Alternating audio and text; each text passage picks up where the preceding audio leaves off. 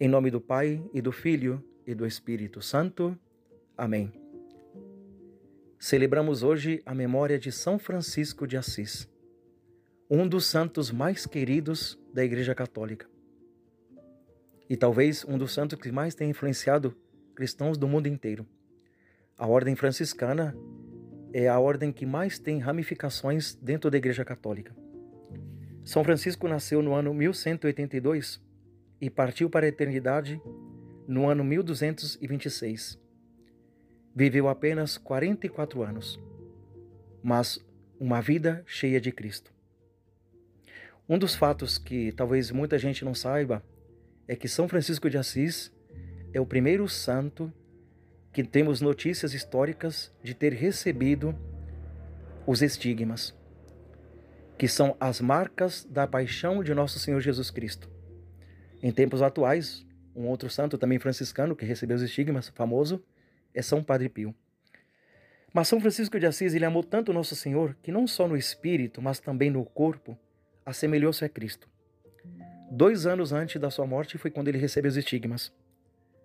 Um cronista relata que ele estava no Monte Alverne, se preparando para a quaresma de São Miguel Arcanjo e rezava da seguinte maneira: Senhor meu Jesus Cristo, duas graças te peço antes que eu morra.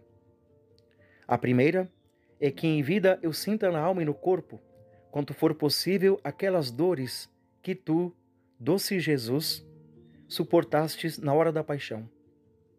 A segunda é que eu sinta no meu coração, o quanto for possível, aquele excessivo amor do qual tu, filho de Deus, estavas inflamado para voluntariamente suportar uma tal paixão por nós pecadores. Francisco pede dor e amor. Na medida em que ia mergulhando na paixão de Cristo, diz o relato antigo, todo ele se transformava em Jesus pelo amor e pela compaixão.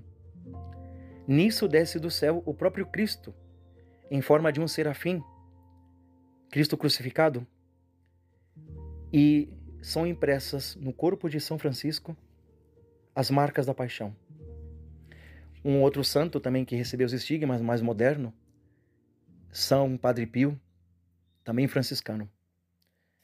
Qual é o significado dos estigmas em São Francisco? Podemos destacar várias coisas. O primeiro que aconteceu com São Francisco é o cume de toda uma vida de uma busca chegou à semelhança perfeita com Cristo. São Francisco de Assis seguiu as pegadas de nosso Senhor Jesus Cristo.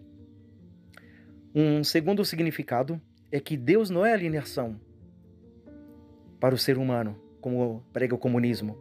Ao contrário, é sua plena realização e salvação.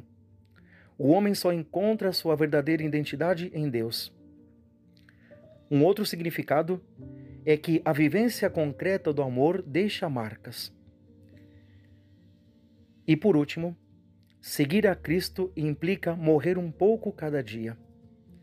São Francisco de Assis, assim, se associa à paixão de nosso Senhor Jesus Cristo.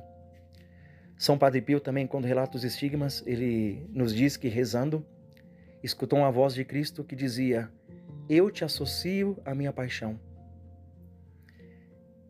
Então, esse dom que aconteceu com São Francisco de Assis e com Padre Pio nos leva a pensar que também nós católicos, nós cristãos, devemos associar-nos à paixão de nosso Senhor Jesus Cristo.